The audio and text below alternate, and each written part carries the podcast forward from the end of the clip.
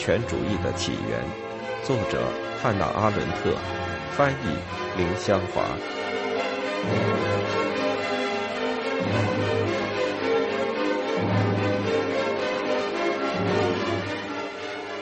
第三部，极权主义。极权恐怖的强制力量，用他的铁掌迫使孤立的人组成的群众集合起来。并且在一个对于他们而言已变成荒野的世界里支持他们，而另一方面，逻辑推论的自我强制力量使每一个个体在他独自的孤立状态中反对一切他人，又相互对应、相互需要，目的是启动恐怖统治的运动，并且使它不停的运动。正如恐怖破坏了人与人之间的一切关系，逻辑思维的自我强制。破坏了和现实的一切关系。当人们与同伴们失去了接触，也同周围的现实失去接触时，极权恐怖的准备工作就完成了。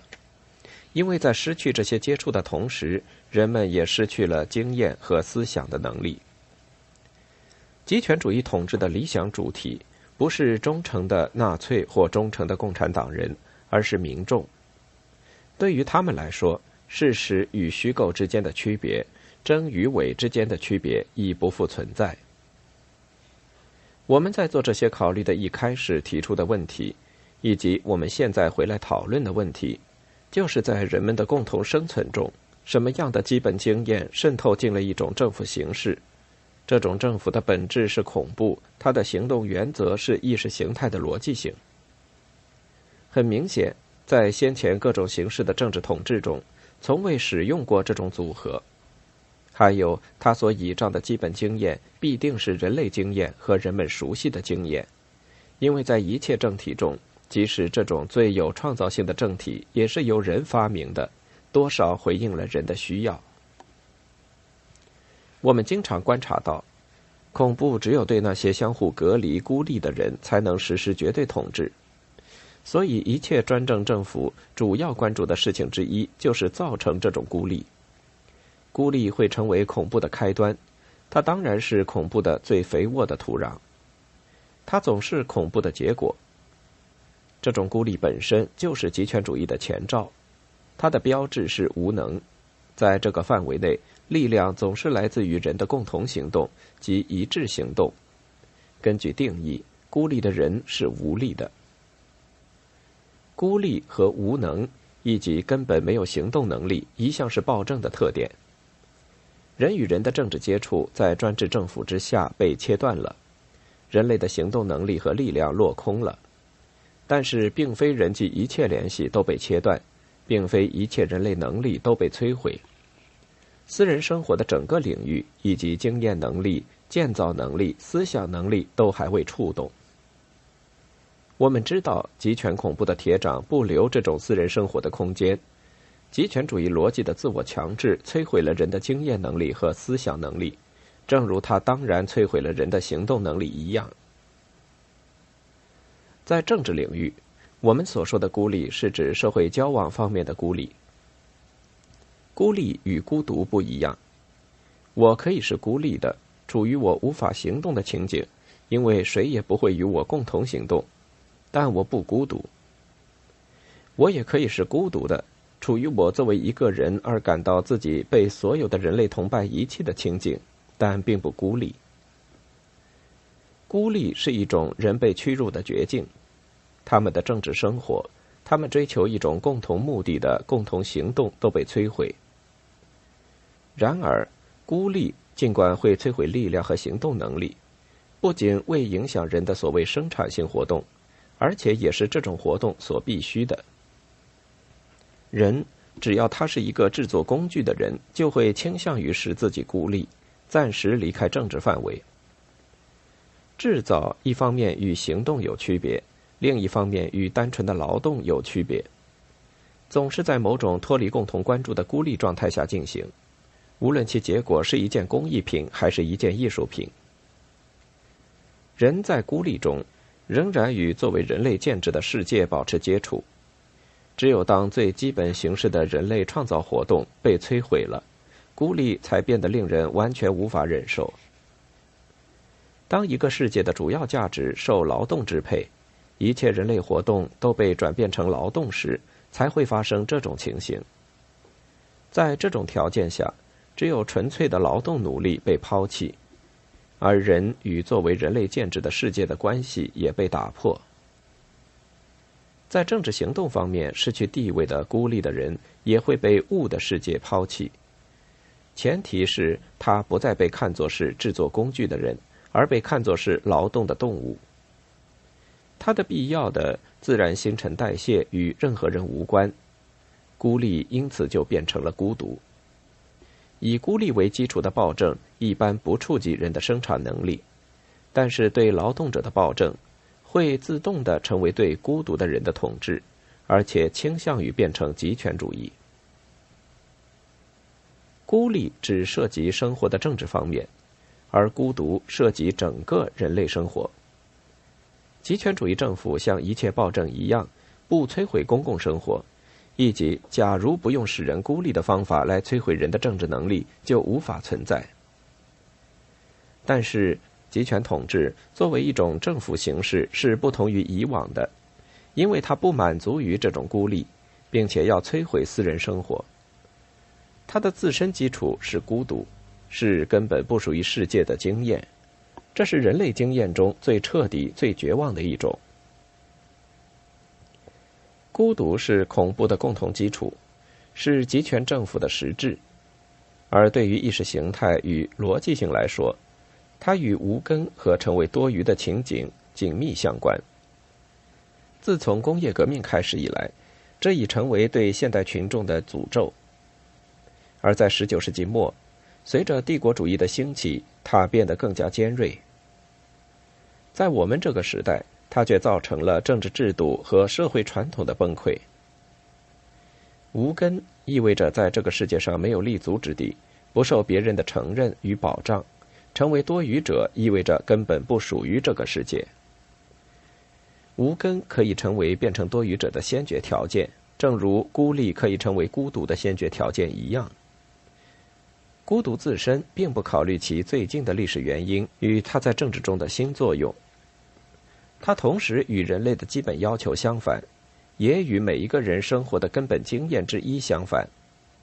即使是物质与感官的世界的经验，也取决于我同其他人的接触，取决于我们的共同感觉。共同感觉规范并控制其他一切感觉。若无共同感觉，我们每一个人都会被封闭在自己特殊的感觉资料中，而这种感觉资料自身是不可靠的。正因为我们有共同感觉，正因为不是一个人，而是许多人生活在地球上，我们才能相信自己的直觉感觉经验。然而，我们必须提醒自己，终有一天，我们将不得不离开这个共同世界。而它却一如既往的存在。为了实现孤独状态，这种被一切事物和每一个人抛弃的经验，相对于共同世界的继续存在而言，我们都是多余者。孤独不是孤寂，孤寂要求独处，然而孤独却又在和其他人在一起时最明显的显示出来。除了几句离题话之外，通常包装着一种吊诡的气氛，例如卡图的话。他从来没有比他独处时更少孤独，或者说，他从来没有比他在孤寂中更少孤独。似乎是希腊血统被解放的奴隶哲学家埃皮克提图首先区别了孤独和孤寂。从某种方面来看，他的发现是很偶然的。他的主要兴趣既不是孤寂，也不是孤独，而是独处，其意为绝对独立。埃皮克提图认为，孤独的人发现他被其他人包围，他和他们无法建立联系，也不知究竟与谁敌对。孤寂的人却相反，他是孤独的，因此可以自顾自，因为人有能力自言自语。换言之，在孤寂中，我和自我共处，因此合二为一；而在孤独中，我实际上是被众人抛弃的一个人。严格说来，一切思维都在孤寂中进行，是我与自己的对话。但是，这种合二为一的对话并不失去与我的同类伙伴世界的接触，因为他们在自我中表现出来，我和这个自我进行思想的对话。估计的问题是，这种合二为一需要他者，以便再度变成一个人，一个不可改变的个体，他的身份从来不会与其他任何一个人的身份搞错。为了确认我的身份。我完全依靠其他人，正是对孤寂者的同伴情谊这种伟大的救世恩惠，使他们重新变成整体，使他们免于进行其身份暧昧不明的思想对话，恢复了使他们用一个不可改变的个人的单独声音说话的身份。孤寂可以变为孤独，这发生于我完全靠自己来抛弃自我之时。孤寂的人永远处于变成孤独的危险之中。他们不再发现同伴情谊的拯救恩惠可以使他们免于两重性、暧昧和怀疑。从历史角度来看，似乎这种危险变得巨大到足以引起别人注意，但是仅在十九世纪的历史中才有记录。它清楚的显示出，当哲学家们只有对他们来说，估计才是一种生活方式和工作条件。哲学家们不再满足于哲学只是为少数人的，开始说出，但是没有人能理解他们。在这一方面，最典型的意识发生在黑格尔临死之前，在他之前的任何一位伟大哲学家都说不出这样的话。除了一个人之外，谁也不了解我，而他也误解了我。相反，一个孤独者发现了自己，并开始在孤寂中思想和对话的机会总是有的。这似乎发生在尼采在西斯玛利亚构思查拉图斯特拉之时，在两首诗中，他叙说了落空的期待和孤独者在渴望中的等待。突然到了中午，一变为二，确信一致的胜利。我们用最大的盛宴贺庆。我有查拉图斯特拉莅临，他是嘉宾之中的嘉宾。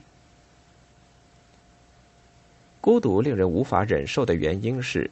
失去了可以在孤寂中实现的自我，但是又只能靠同类的信任才能肯定自己的身份。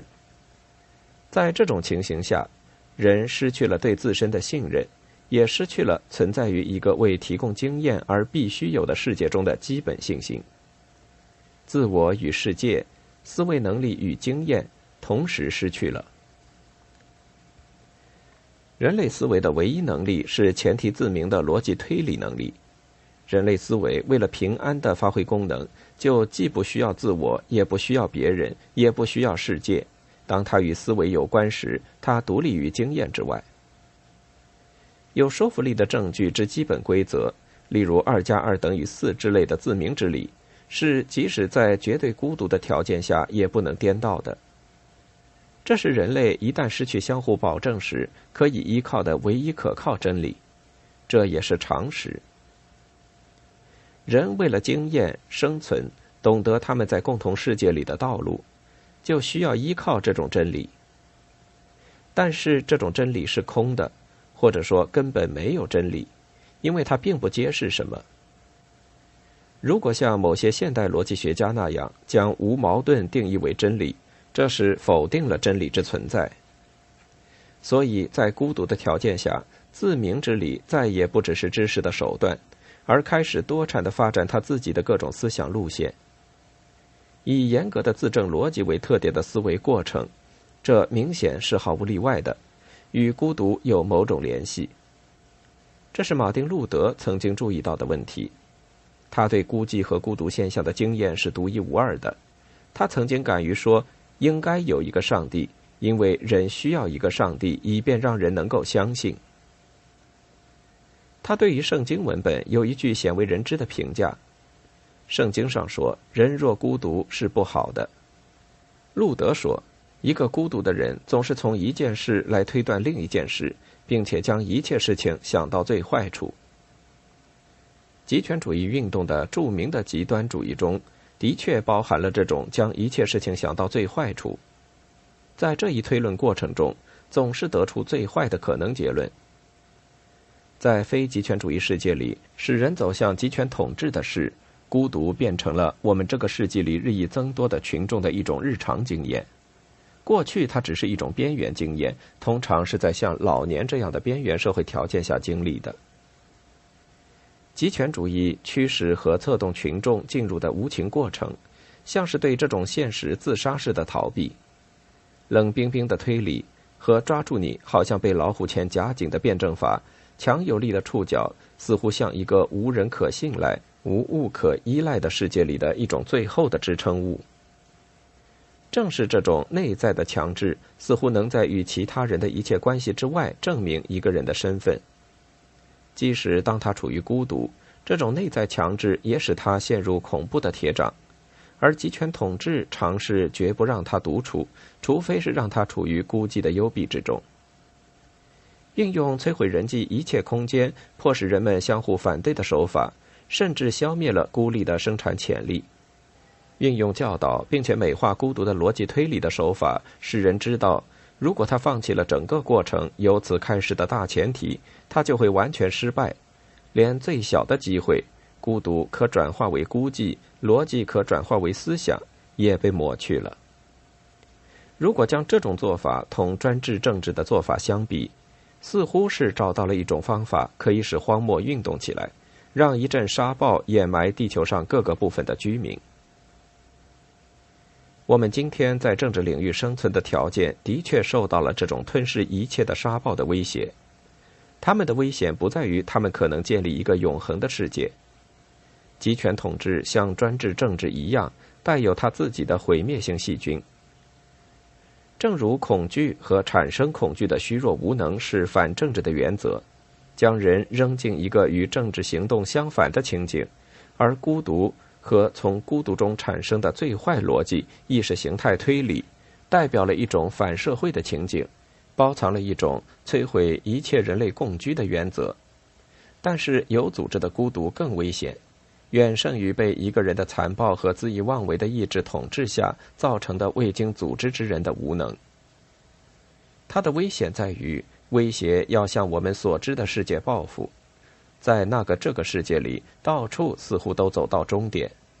在那一个从终结中产生的新的开端有时间宣告自己诞生之前，除了这类思考以外，他们作为预言无甚效用，也很少给人安慰。仍然存在着一个事实：我们时代的危机及其中心经验带来了一种全新的政府形式。它作为一种潜势，一种始终存在的威胁，十分有可能从现在起就伴随着我们。正如在不同的历史时刻出现的其他形式的政府，依靠不同的基本经验，总是与人类相伴随，无论有多少暂时的失败。君主政治、共和政体、专制政治、独裁政体以及暴政，但是仍然存在着一种真理。历史的每一次终结必然包含着一个新的开端，这种开端就是一种希望，是终结所能够产生的唯一神事。开端在变成一个历史事件之前，就是人的最高能力。从政治角度来说，它与人的自由是一致的。奥古斯丁说：“创造了人，一个开端形成。这个开端由每一次新生来保证。这个开端。”确实，就是每一个人。